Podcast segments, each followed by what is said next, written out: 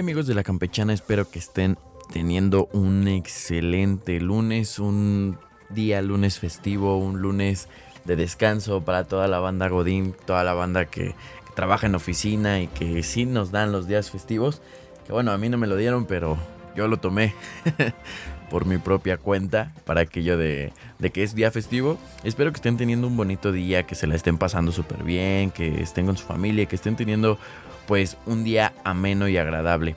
Hoy quiero comenzar esta campechana con una eh, información bien espacial. una, estaba yo revisando eh, las noticias de la semana, estaba yo viendo ahí qué es lo que ha pasado y así. La verdad es que eh, es una campechana un poquito corta porque esta semana ha habido mucho trabajo, mucho trabajo. Esto del libro Claroscuro nos está dejando secos de trabajo, nos está dejando agotados de, de trabajo. Entonces, eh, vamos a empezar con Starship. ¿Qué es Starship? Pues justamente es el cohete más poderoso que se va a lanzar al, al, espacio y que va a servir como un vehículo para llevar a los humanos de regreso a la Luna y posiblemente a Marte. Entonces, Starship es el nombre que le pusieron a este, a este cohete espacial. Elon Musk hará un anuncio importante sobre justamente este cohete, sobre SpaceX. El jueves, este día jueves que es día 10 de febrero, se, va a presentar justamente esta, digamos, este anuncio oficial importante de cómo ha sido el avance, de cómo ha sido eh, toda esta parte de, de, que Starship pues está listo justamente para, para ser enviado o si ya está listo para ser enviado. Igual hablando como de, esta parte del cohete, que pues es un cohete completamente reutilizable y está diseñado justamente para lanzarse encima pues de un propulsor que lo va a ayudar a regresar. O sea, en realidad, no sé si ustedes han visto un lanzamiento en, internet. Digo, yo no lo he visto en vivo, pero eh, sí muchos videos en internet y en la película de Transformers. y la verdad es que cómo se va, digamos, se va partiendo, los propulsores van perdiendo pues las propiedades que necesita para poder funcionar y entonces van cayendo al mar o se van explotando dependiendo lo que lo que sea del propulsor. Bueno, este cohete pues sí va a tener un funcionamiento similar, pero ya es reutilizable, es decir, como si fuera un avión eh, de lujo, como el avión que tenemos en, México, que no se ha podido vender ni con cachitos de lotería, justamente algo similar. Eh, y quiero contarles algo bien interesante, no sé si ustedes conozcan a José Fernández, que José Fernández pues es el mexicano, mexicano, que diseñó justamente los, los trajes de astronauta de SpaceX. Eh, no sé si ustedes han visto la fotografía, si no, pues ya ahí en la página de Facebook o, en la portada de la campechana estarán viendo alguna fotografía de los, de los diseños de estos trajes de SpaceX, que más que trajes de astronauta, que tienen sus, sus cascos redondos y, y que tienen toda esta parte así bombocha, pues ya parecen trajes justamente de una película de ciencia ficción, ¿no? Entonces, este mexicano José Fernández ha colaborado en, múltiples películas justamente en Hollywood, desde eh, Hombres de Negro, Iron Man, Black Panther, Batman, este, X-Men, Los Cuatro Fantásticos. Eh, ha colaborado, digamos, en muchas películas. Él se inició su carrera justamente en 1989 y fue el escultor de estas curiosas criaturas que se parecen al Moy, que se llaman gremlins. Eh, pues justamente, ¿no? O sea, él inició su carrera con estas esculturas, con los gremlins, que pues si ustedes no los conocen también es algo, una película pues muy, muy popular, entonces... Eh, los Gremlins pues eran su primer como creación, de ahí ya fue participando en otras películas, Godzilla, Hombres de Negro, Alien, etc y también ha tenido colaboraciones no solo en el mundo del cine. Si bien es como su fuerte, como les digo, eh, podría yo decirles muchas películas, pero en realidad hay muchísimas más. Este, por ejemplo, algo muy, muy popular, pues diseñó los cascos de Capitán América, Batman vs. Superman, Iron Man, etc. También, fuera del cine, este diseñador, José Fernández, también nos ayudó a realizar, o ayudó a realizar más bien, los cascos que utilizó Daft Punk en los Grammy Awards de 2014. Entonces, José Fernández es un mexicano que la verdad poco, poco se, se, habla de él, poco se escucha de él y, pues es un trabajo, digamos, increíble, ¿no? ¿Cuántas personas no hemos visto el casco de Iron Man o los cascos de, de Daft Punk o este, pues los cascos a lo mejor de, Batman o alguna situación así? Eh, pues sí es muy como famoso, muy popular, entonces creo que le falta más bien eh, esta parte de, darlo a conocer, ¿no? Digo, si no sabían quién es, eh, espero que les sirva el dato, solo para saber o entender que no solo tenemos mexicanos eh, en el fútbol y en, no sé, deportes como muy comunes. No solo sabemos este, comer chile y tomar cerveza, también sabemos hacer estas cosas. Entonces, pues bueno, volviendo al tema, José Fernández diseñó los trajes justamente de, de SpaceX un concepto, pues sí, minimalista en realidad. Solo fue, o sea, Elon Musk solo lo solicitó para realizar el casco. Un casco que es blanco, con una como, digamos, eh, como, ay, no sé cómo se llama, como una mica, como si fuera de moto, que está completamente negra, que también pueden cambiarse por pues, transparentes. Eh, esta vez, pues, Elon Musk quedó como maravillado justamente, ¿no? De, de esto que, que se realizó, por lo que ya solicitó después que pues el mexicano terminara con el traje. O sea, en realidad ya después Elon Musk decidió que pues ya José Fernández terminara todo el traje y pues hizo todo el traje completo, desde las botas, el pantalón, los guantes, eh, todo. La verdad es un traje pues muy sencillo en vista, completamente blanco, con pequeños detalles negros, pero que si nosotros lo vemos no parece un traje de astronauta.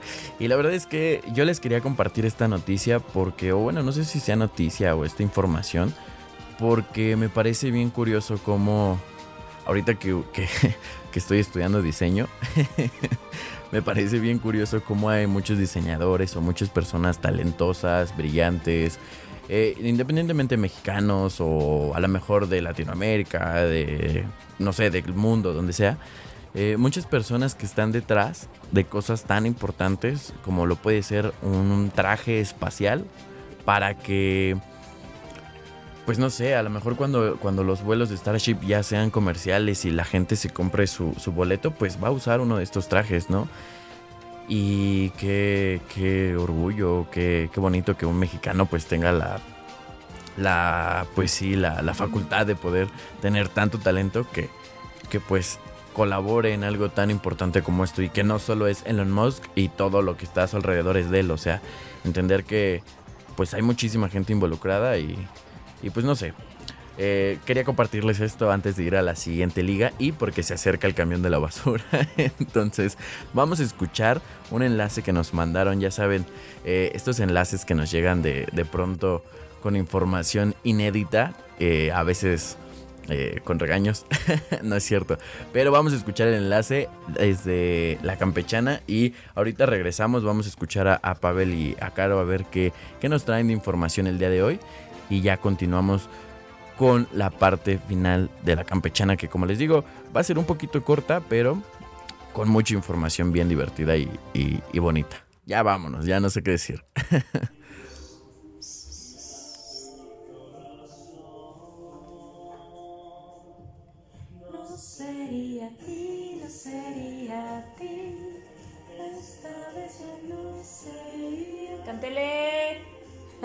Yo no ando dolido, no sé por qué.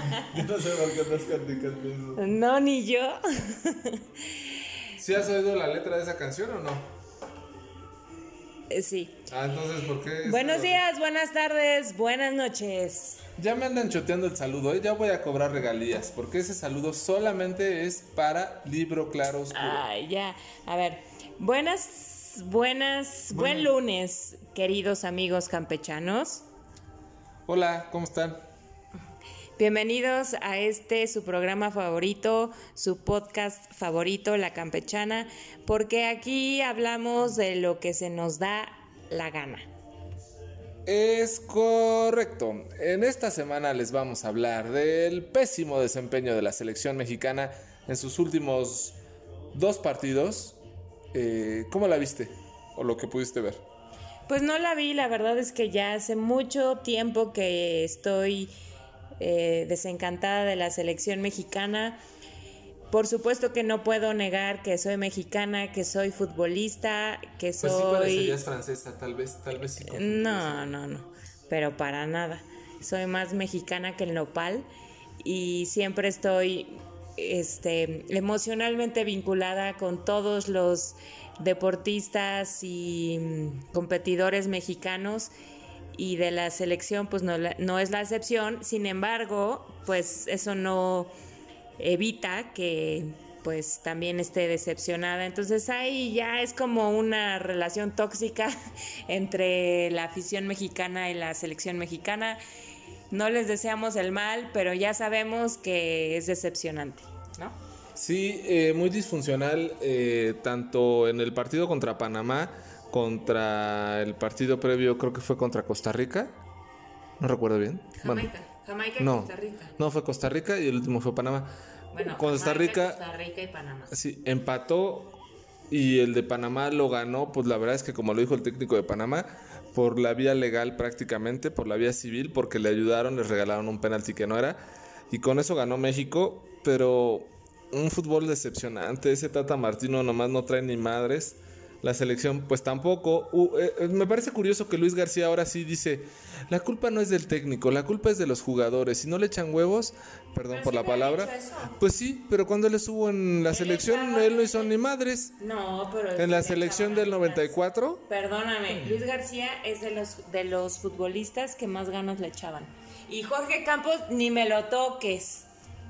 Bueno, en esa selección del 94 todos estarán de acuerdo que el error fue Miguel Mejía Barón. Ok, fue el error del 94. Es correcto. Hugo Sánchez y su soberbia que no la ha podido dejar hasta la fecha. Igual y le va a pasar como a Maradona, ya la va a dejar ya cuando ya esté a punto del panteón. Como las estrellitas de Rafa Nadal y todas esas, así se eh, Está confundida esta señora. Pero ese es el tema, ¿no? Pero Luis García, a mí sí me parece que no siempre, o sea, sí le echaba ganas, pero no siempre fue un jugador exitoso ni en equipos exitosos. Porque si él dice que realmente eh, los equipos dependen de los futbolistas y no del técnico, pues este, hubo muchos equipos en los que no tuvo gran éxito por culpa de él, cuántos goles falló, cuántos pases no concretó. Entonces, no se vale ahorita echarle la culpa a los jugadores, que sí hay jugadores que ya no traen, pero nada. El HH, un tronco. Guardado, ya hay que retirarlo. Y en la delantera, pues está muy, muy complicado porque no hay delanteros en México como seguido pasa. El Tata Martino, uno de los pocos centrales buenos que hay en México, que es Johan Vázquez, y no porque salía de los Pumas, lo tiene en la banca. Ochoa a mí tampoco me parece un buen portero ya. Entonces, este, me parece que Talavera está en mucho mejor momento. Entonces, este, pues la selección mexicana, con todo el respeto, es sumamente decepcionante, frustrante y la verdad es que espero poderlo seguir viendo, pero ya cada vez, ya casi no veo el fútbol mexicano por decepción de los equipos. Pero la selección mexicana me está llevando a quizá ya olvidar este deporte porque realmente pues no da nada de beneficios ni resultados. No me importa saber. Bueno, gracias. Eh, es lo que pasa cuando haces este programas con personas en estado de embriaguez. También les quería platicar de una buena película que apenas acaba de estrenarse la semana pasada.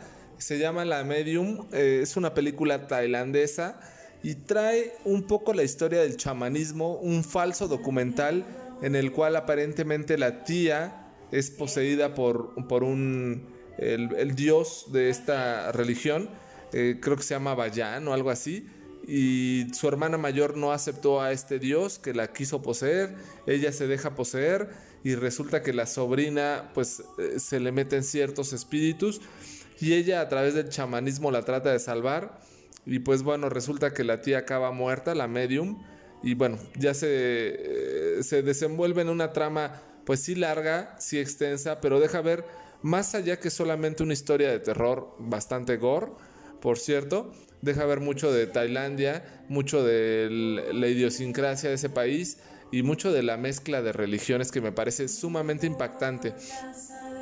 Entonces, este, me pareció la verdad bastante buena película, eh, a pesar de que es del género de terror, género gore. eh, y sí un poco en el tema de las posesiones y el exorcismos.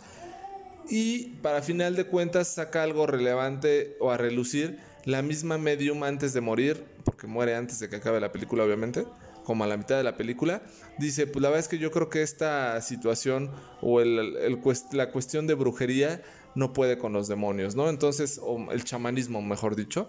Entonces me parece algo muy, muy correcto, una observación que me hizo ver mi asistente de, cine, por supuesto. Pero, este, pues sí, cuando se trata de demonios y dioses, este, pues yo creo que son entidades que difícilmente se pueden combatir con simplemente pociones y, ritos, ¿no? Eh, va más allá. Entonces, algo así saca. Me pareció una película interesante, una mezcla de varias cosas. Eh, entre ellas quise ver un poco eh, Thomas, así como en su momento de la bruja de Blair.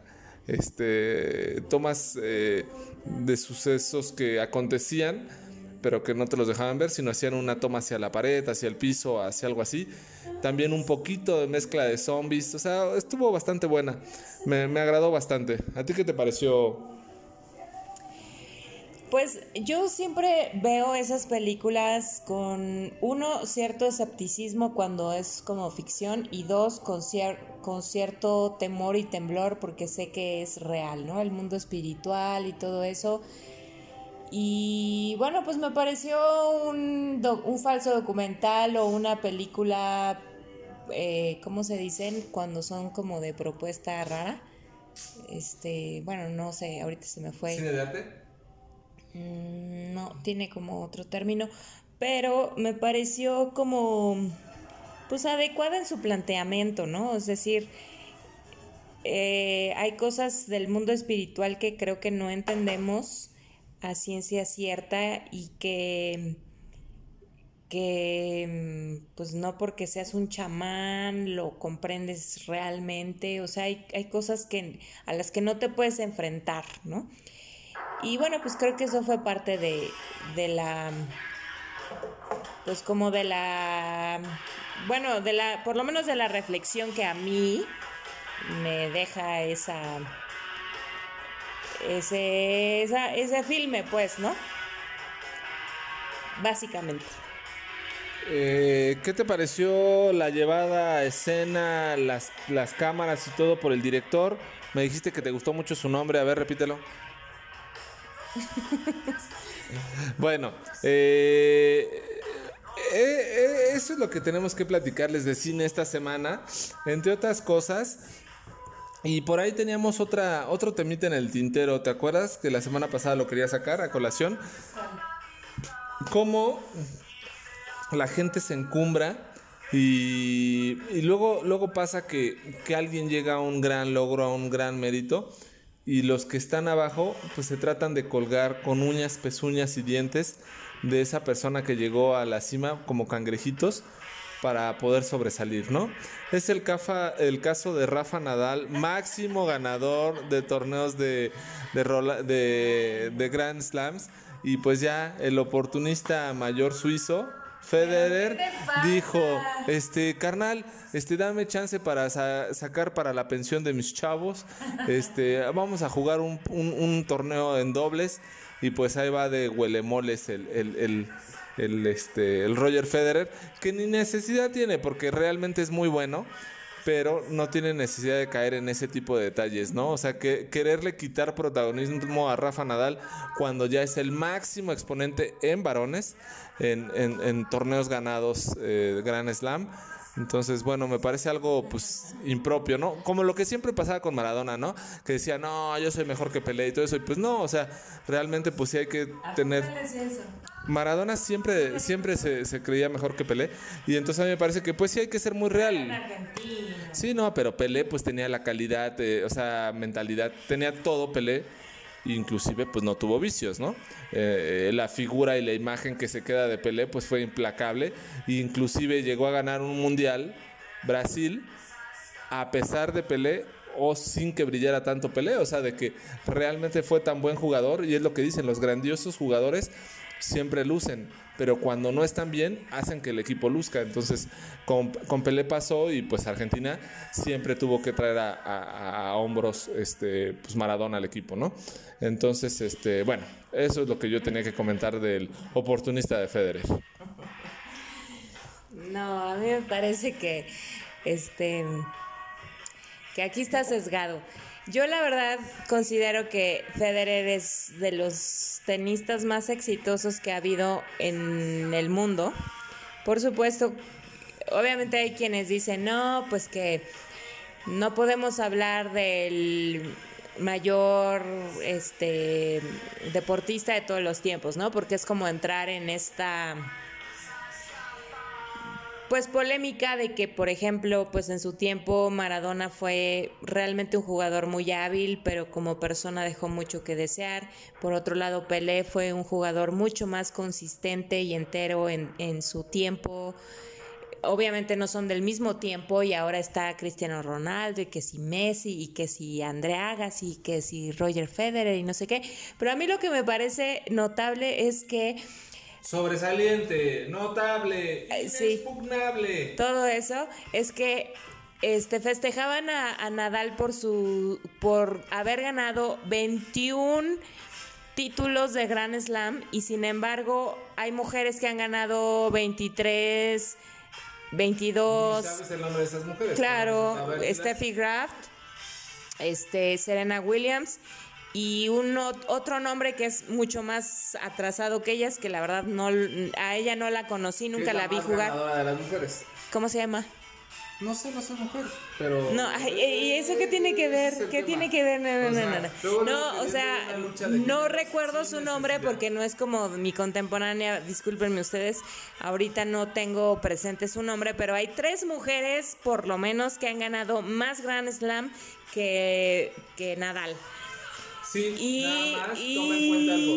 que- Federer que tiene 20. Entonces, Nadal podrá decirlo, o sea, aquí la cosa, 20. aquí la cosa es la humildad. La humildad del ganador, no, no, no, no. No, no, no, no, no, no, no, no. con estadísticas. Bueno, no importa. No, discúlpame. El caso es que eh, yo creo que si ahorita que nos escuchen Nadal y, Federer van a estar muertos de risa porque son súper amigos además. Entonces no hay tal rivalidad, o la hay, yo creo que sí la hay, pero de una forma sana, es decir, en, en que cada quien se mide pero la real competencia, porque creo eh, así así funciona Federer, es la real competencia es contra él mismo, no contra Nadal. Así es. Y así debe de ser en la vida. Pero bueno, algo relevante de Nadal, la verdad es que sí es, es impactante de conocer. no es. Pero este fue el segundo partido más largo que ha jugado y, que ha ganado. ¿Y por qué no dejaron que Djokovic, que Bueno, es el actual, eh, que sí, era estamos, estamos hablando de tacos y tortas, no estamos hablando de chapulines, ¿no? Estamos hablando de tenistas. entonces, eh, cuando hablemos de chapulines sacamos a Djokovic, pero estamos hablando de tacos y tortas. Djokovic Entonces, en esta final- antes de esa final en esta final- de. Ya saben, ya ven cómo no saben respetar a las mujeres, ¿ven? Por eso pasa ese tipo de cosas. Pero bueno. Eh, en este caso, eh, Rafa Nadal pues llega con 35 años, al que se enfrentó en la final, tiene 10 años menos que él. Los primeros dos sets los iba perdiendo Rafa Nadal y en las estadísticas y todo decían que la probabilidad de que pudiera ganar el partido Rafa Nadal era de un 4%. Luchó contra las estadísticas y contra todas las posibilidades eh, que hay en, en la vida y aún así, eh, después de un partido de más de 5 horas, consiguió remontar los siguientes dos sets y acabó ganándole en 5 sets. Entonces, eso es algo sumamente complejo y que es lo que se le reconoce a Rafa Nadal. Porque hace una hace un Rafa Nadal hace es un- jugadorazo, o sea, sí es. Nadie dice que no. Un mes Pero y- no es, no es Federer, la, la verdad. La verdad, la verdad de las verdades. Ya, ya, ya, ya, ya, ya, ya. O bueno, te reto a que hagas un enlace, una, ¿cómo se dice? Disertación y una plática con un experto en tenis. con tu tío Rafa. Mi tío Rafa Nadal. no, este, bueno, pues ya me interrumpió todo lo que yo quería decir, Carolina. Entonces, bueno, pues ya. Ahí estuvo, ya, ya no hay más No, por bueno, decir. dilo, pues, no, pues ya interrumpido, ya no tiene chiste. Pero bueno, les mandamos muchos saludos, Moy, Acosta. Espero que estén pasando una buena y bonita semana. Este, a ver qué temas más este, nos platican por ahí. Y posteriormente les mandamos otro enlace, o les mando un enlace de algún otro tema que se me ocurra, porque ahorita este, la tía ya anda muy impertinente y no me deja hablar porque se calienta de luego, luego saco el temis. Pero me da mucho gusto saludarlo, amigos. Y No se nos- pierdan los Olímpicos de invierno. a ver qué de bueno ha habido en los Olímpicos. Pues la inauguración fue una ceremonia extraordinaria. Creo que la pueden, la pueden ver eh, eh, pues en repetición en YouTube. Así que si no la vieron, búsquenla. Porque este, pues ya, ya están en muchas eh, como eliminatorias empezaron desde el día 2. Eh, y ya para el día 4, que está la inauguración, ya hay muchas disciplinas que ya están en competencia o en clasificación para medalla. Bueno, hay otra película de la cual este rápido les vamos a platicar. Este, esta película es dirigida por Guillermo del Toro y se llama Ay, el callejón de las almas perdidas. algo así. Sale este muchacho güero de nariz chueca, larga, Bradley Cooper, exactamente con coestelar. Kate Blanchett Es correcto. Y otra actriz que ahorita no me recuerdo su nombre, pero que es Es como de la generación nueva, ¿no? Joven y, bastante buena también, ¿no? sí, es bonita y pues ustedes la deben reconocer. Y la reseña en 2-3 minutos se las va a dar caro porque se está tomando Michela. Eh, es una historia como de. mm, de em, como de magos ilusionistas, cirqueros y de todo esto. Pero es un joven, Bradley Cooper interpreta. Joven Bradley Cooper, ya está ruco, ¿no? Bueno, no sé si él está ruco o no, pero interpreta a un hombre joven que en algún punto de su vida, pues no tiene nada que perder, eh, se queda sin nada, entonces va en busca de buena fortuna realmente, encuentra una compañía cirquera o una comunidad cirquera que le dan trabajo y empieza a aprender el oficio, ¿no? Del entretenimiento cirquero, eh, ahí conoce esta mujer que también es muy conocida, pero ahorita, discúlpenme, no, no me acuerdo su nombre. La, esta mujer con la que empieza a trabajar y empieza a aprender, ¿no? El caso es que él aprende a hacer como trucos y como magia y pues es un hombre que tiene visión se enamora de una chica que conoce ahí y pues con, con ese ímpetu joven, soñador, se van en busca de, de, de los shows, de los hoteles grandes, lujosos. Y, y él realmente es una persona con talento. Entonces logran hacer un show de calidad como aquellos que ven que, que, mm, que están en Las Vegas. Les repito los actores principales, que son Kate Blanchett, Chiquistriquis. Tony Collette, Chiquistriquis por dos. Bradley Cooper, Chiquistriquis por tres, y William Dafoe. Willem, actorazo. Willem Dafoe, que es, ajá, que es el, el- el- que es uno de los de los cirqueros que le da trabajo. En fin. Es una historia Perdón. Eh, Rooney Mara, Chiquistriquis por cinco. Ok, es una historia que tiene, te deja mucho que reflexionar. Es un hombre con ambición que logra hacer algo importante en la vida y logra ubicarse en, en uno de los medios pues más, em, ¿qué se puede decir? Difíciles con gente reconocida de mucho dinero que es como, como, eh, o sea, logra hacer una credibilidad para este tipo de gente de que realmente él tiene un don especial. pero realmente lo que pasa es que es un hombre estafador. Y bueno, pues la vida se le complica, no les vamos a desenlazar, pero es una historia entretenida, es una, es una película larga, pero que vale la pena ver o no. Sí, es larga, no más larga que la Medium. Eh, son géneros diferentes, eh, pero tiene esta producción que es como la quieren hacer como, como de antaño, ¿ah? Pero sí la hacen bastante bien. Sí, porque realmente como que evoca los años como 50, ¿no? Y, este, sí se ve la mano de Guillermo del Toro en ciertas escenas, en ciertas formas de, llevar la, la, dirección de la película. Bastante buena. Se cae un poquito en la segunda parte de la película, este, pero, pero buena, también buena. Me gustó más la Medium que esta, pero buenas las dos. Pues diferentes, ¿no? Diferentes, diferentes. La semana que entra, ¿qué película les vamos a reseñar?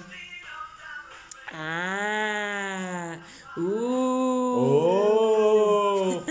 eh. De nuestras, bueno, de mis eh, historias favoritas en la vida es una historia de Agatha Christie. Esperen información. Si ni la, ni la has leído. No importa. Bueno, Moy, ahí nos estamos viendo. Espero que estés muy bien. Tú y el Acosta. Saludos. Les mandamos muchos saludos a todos, amigos. Gracias por escucharnos. Eh, saludos a nuestros fans que nos escuchan, al Toluco, principalmente Toluco, gracias por escucharnos. Deja de andar de marsupial en la tesorería. Ahí nos estamos escuchando. a todos, muchas gracias. Hasta la próxima desde la Torre Oscura. Bye.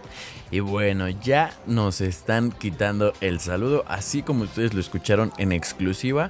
Se cancela, se bloquea, se restringe y se todo el buenos días, buenas tardes, buenas noches, porque tiene derechos de autor y bueno, el señor Pavel no nos vaya a, demandar por utilizar su saludo. Ya, ya encontraremos un saludo característico de la campechana, no se preocupen. Eh, qué bonito enlace, la verdad es que me la pasé, digo yo aquí en cabina, en la cabina principal de, de la emisión, la grabación de esta campechana. Estaba yo escuchando el, enlace y...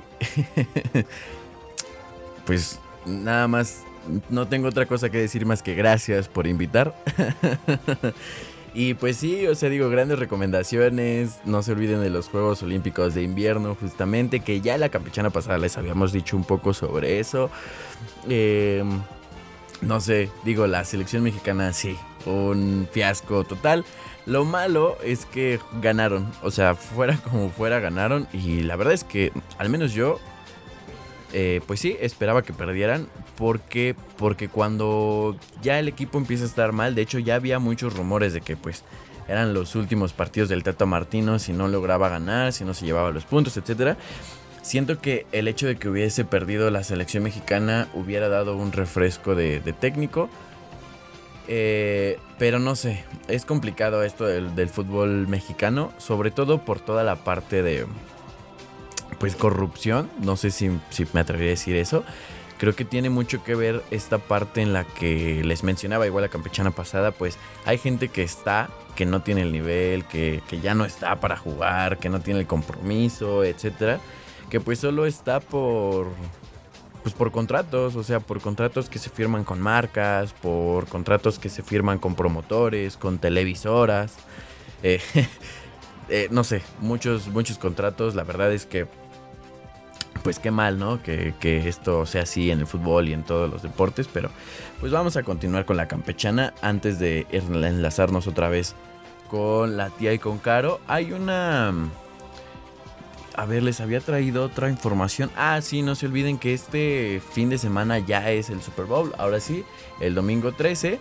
Eh, les recuerdo que va a estar bien divertido, bien emocionante. Sobre todo porque va a estar Snoop Dogg, Dr. Dre, Mary G, Kendrick Lamar y Eminem. Que he estado viendo ahí en algunas redes sociales que según están buscando superar el, el show de medio tiempo de Michael Jackson y que van a ser el mejor show de medio tiempo y no sé qué. La verdad es que está bien complicado porque, digo, yo no viví el de Michael Jackson, ¿no? Pero, eh, pues lo vi en internet. En internet puedes ver muchas cosas que no son de tus tiempos. Se los recomiendo, háganlo. Les amplía eh, la mente en lo que sean que hagan. Pero este, pues está muy complicado porque qué curioso que justamente ahora con tanta tecnología, con pantallas, este, con, no sé, tantas cosas que podrías hacer, eh, pues mucha gente sigue sin creer que lo hayan superado. Creo que tiene mucho que ver en que, pues actualmente, no sé, muchos de los artistas que, están, que han estado en el medio tiempo del Super Bowl, eh, pues no son artistas a lo mejor que todas sus canciones sean tan populares, por lo tanto pues escuchas una y, luego las otras ya es como que... Eh, no sé, la verdad es que no, no tengo idea, ni siquiera, ni siquiera escucho mucho de los artistas que han estado en los Super Bowl y solo quería dar mi opinión inexperta. Pero eh, no se olviden, el próximo domingo a las 5 y media, justamente en el Sophie Stadium, eh, en California, que se va a llevar a cabo justamente el Super Bowl. Recuerden que dura aproximadamente 4 horas. Eh, específicamente dura 3 horas 44 minutos para que puedan preparar su comida antes. Ya saben que esta fecha para muchas personas, familias, incluso gente que no le gusta el fútbol americano o así, lo toman como un día muy de muy de familia, muy de pues vamos a reunirnos, compramos no sé, pizzas, papas, etcétera y pues digo, fuera del Super Bowl también eso está súper padre, que, que, pues puedan tener un encuentro con sus familias, con sus amigos, con, con quien sea, no sé, a lo mejor y, quiero lanzar esta, esta moneda al aire solo porque pues ya estoy de vacaciones. a lo mejor este, podamos pues hacer una, una reseña ¿no? del, Super Bowl, una campechana del Super Bowl, eh, todos juntos igual y, podría ser. Todo depende cómo esté la situación del, mundo, ¿no? Y no nos vaya a caer un meteorito un día de estos. Y quería decirles justamente que las presentaciones de la Fórmula 1, no sé si haya gente que le guste la Fórmula 1, yo estoy bien empeñado en decirles cosas de la Fórmula 1 porque a mí me gusta la Fórmula 1. Y porque, pues, aparte es un motivo interesante para pararse temprano los domingos cuando hay carreras, los fines de semana. Este, ya están las presentaciones. Haas, la escudería Haas, ya presentó su coche, lo presentó el viernes pasado. Eh, la verdad es fue una presentación, digamos, un coche virtual, no fue el coche tal cual. Pero eh, pues ya pueden empezar a ver como que estos pequeños destellos de, los coches. Recordemos que la Fórmula 1 tiene 10 escuderías. Eh, Haas, Red Bull, Aston Martin, McLaren, Alfa Tauri, Ferrari, Mercedes y Alpine. De estas 10 escuderías son dos pilotos por escudería. muchos son, bueno, todos, la mayoría son este, europeos, tienen nombres raros. y en Red Bull, que es una de las escuderías principales justamente en estos tiempos de, de Fórmula 1, cuenta con nuestro querido Checo Pérez, que pues como ya les decía al principio, un mexicano más, ¿no? Que a lo mejor no tiene tantos reflectores porque el mundo del automovilismo no era tan popular, ahorita se está empezando a hacer un poco popular. Eh, está empezando a llamar la atención de, los jóvenes, de la banda como yo, que pues antes pues ni idea, ¿no? Este... Y pues sí, un Checo Pérez que también pues lleva muchos años justamente en, en la Fórmula 1, en el automovilismo, patrocinado por Telmex ahí, pero pues no sé, digo, más allá de la selección mexicana que no nos da ni pena ni alegría ni nada, este podemos voltear a otros lados, ¿no? Ya decía Caro la campechana pasada, pues muchos mexicanos que, hay en los Juegos de Invierno, que aquí en México pues ni siquiera hay nieve ni nada, entonces pues esa capacidad de, de sobresalir como mexicano creo que es muy importante. Entonces Red Bull, con nuestro querido Checo Pérez y el campeón actual Max Verstappen, el día miércoles 9 de febrero van a estar presentando el coche. Va a haber muchas plataformas en YouTube, en algunas eh, páginas de internet que, lo van a transmitir. Y Aston Martin el jueves 10, McLaren el viernes 11, Alfa Tauri el próximo lunes, que bueno, ya tocará hablar de eso la próxima campechana, porque ya la próxima semana es Alfa Tauri, Ferrari, Mercedes y Alpine. Entonces, pues si les gusta la Fórmula 1 y quieren conocer los, cachos, los cachos, los coches de este nuevo año que se viene de la Fórmula 1, pues lo pueden ver estos días eh, en las plataformas de internet. La verdad es que no, no les sabré decir en qué televisora, porque Yo todo lo veo en internet, entonces no tengo ni la más mínima idea. Les voy a hacer la tarea y les platicaré la próxima campechana. Eh, antes de que nos vayamos de esta campechana que... Esta campechana que se aferra justamente a, la Fórmula 1, espero que en algún momento salga ahí un fiel seguidor y diga, ah, sí, a mí me gusta, y entonces ya sienta que no estoy, eh, que lo estoy compartiendo con alguien. Vamos a escuchar el siguiente enlace y regresamos.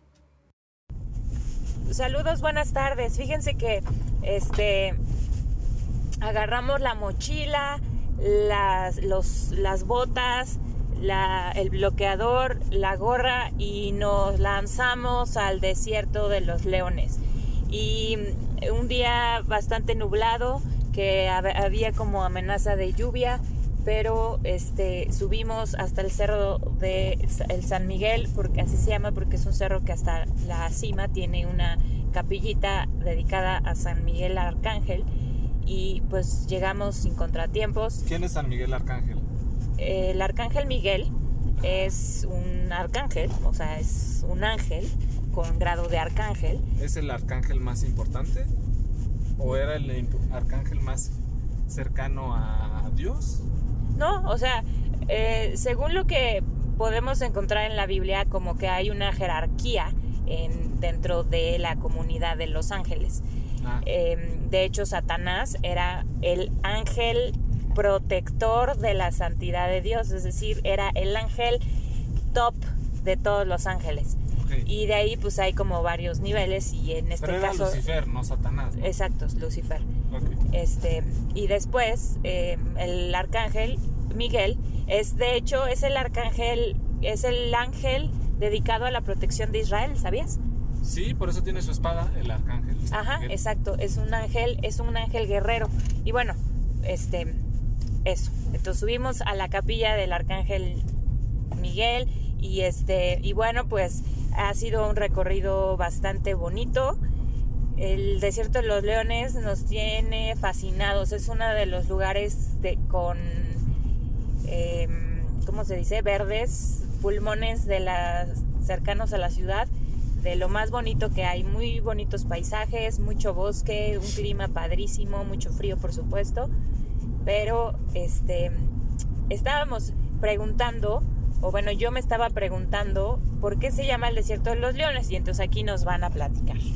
Pues no me sé la historia, eh, la verdad, pero más o menos recuerdo que en algún momento, no sé si Maximiliano o quién, le encargó a una orden de monjes franciscanos, creo, el cuidado de este lugar.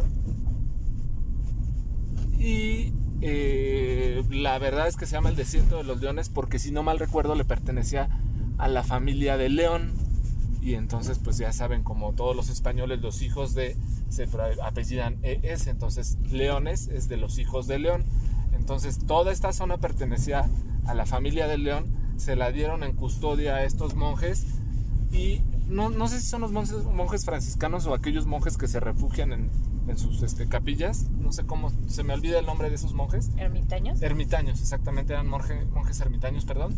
Y por eso hay varias este, ermitas, ermitas en el desierto de los leones en, en, honor a todos esos monjes. Entonces, mucho tiempo los estuvieron cuidando y tan es así que hay una, un muro que se llama el Muro Verde, que va desde Cruz Blanca, que es ahí por la venta más o menos, y sube casi casi hasta el San Miguel, hasta la capilla del Arcángel Miguel, que es la, la parte más alta del desierto de los leones. Es, si no mal recuerdo, la tercera cima más alta de la Ciudad de México, tan solo por detrás de la Jusco y otro cerro, o no sé si es la segunda. Entonces, la verdad es que sí es uno de los bosques más bonitos de la Ciudad de México, como bien dijo Carolina. Eh, se une del otro lado hacia los Dinamos y más hacia allá, hacia San Nicolás Totolapan, o puede salir hacia, hacia la Jusco también y hacia el Estado de México eh, también puede salir un poquito hacia la marquesa, ¿no? Entonces este pulmón verde es increíble. La verdad es que amigos los invitamos a que se den una excursión, una vuelta por acá.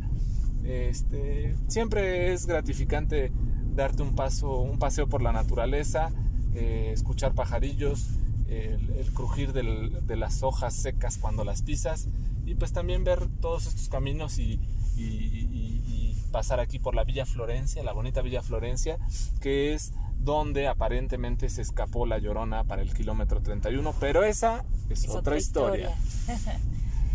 pues sí, así como dice aquí el, el guardabosques, es, dense una vuelta aprovechando que hoy lunes es día feriado y no fueron a trabajar, si ustedes Godín, pues váyase, véngase, dese una vuelta al desierto de los leones y si no cualquier fin de semana es eh, un buen día este, para dar una vuelta por acá. Pues hasta aquí nuestro enlace. Saludos. Bye. Y sí, justamente está, estábamos eh, ahorita acá haciendo el análisis y la investigación pertinente en la página de la Ciudad de México eh, sobre el desierto de los leones y como dice Pavel, ¿no? Pavel es nuestro, nuestro guía, nuestro guía que todo nos contará y nada nos mentirá. Entonces, sí, justamente, eh, bueno, para empezar, ¿por qué se llama desierto de los leones o por qué desierto si es un bosque, ¿no? Entonces, eh, antes de que fuera un área natural protegida, se le conoció con el nombre de El Desierto de Nuestra Señora del Carmen en los Montes de Santa Fe. Eso según la página oficial de la Ciudad de México. Eh, se le llamó desierto justamente por sus condiciones geográficas, no en realidad porque sea un desierto, que cuando yo estaba pequeño me acuerdo que pues escuchar Desierto de los Leones sí piensas, ¿no? Como que, ah, pues un desierto con leones.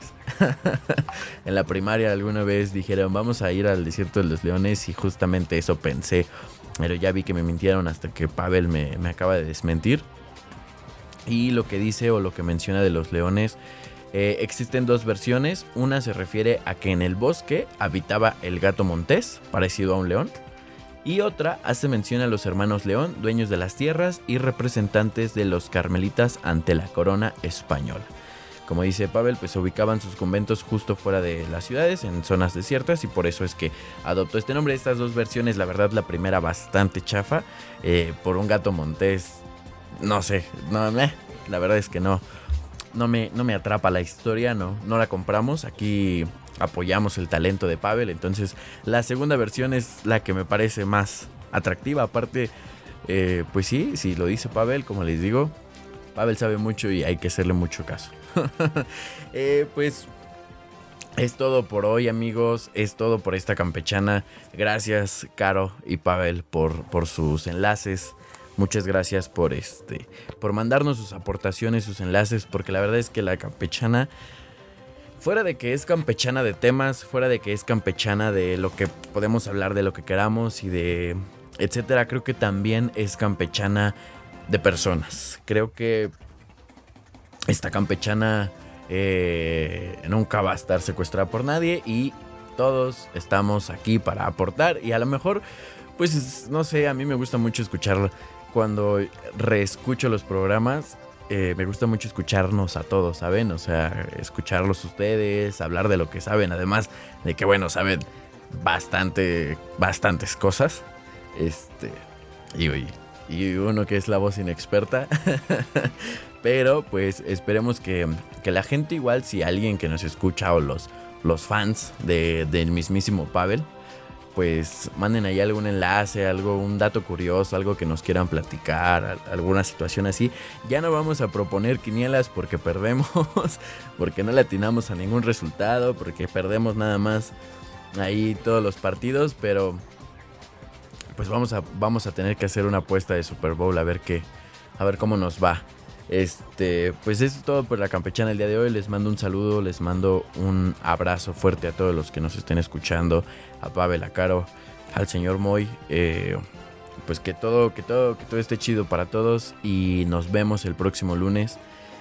No se olviden de compartir esta campechana con sus amigos, con sus compañeros de trabajo, que digo, es un programa bien ameno. Nos pueden seguir en todas las redes sociales por si les interesa Libro Claroscuro en general no nada más es la campechana, también se hacen los miércoles las reseñas del libro, como cada semana con, con Pavel, con la tía. Este, reseñas de películas, ya tenemos también, eh, ya seguramente debe estar trabajando ahí Arthur en, en alguna cuestión de terror o en algo así, no sé, tenemos, queremos hacer muchas cosas y pues vayan a darle me gusta a todas las redes sociales para que escuchen los demás programas. Nos vemos el próximo lunes. Bye.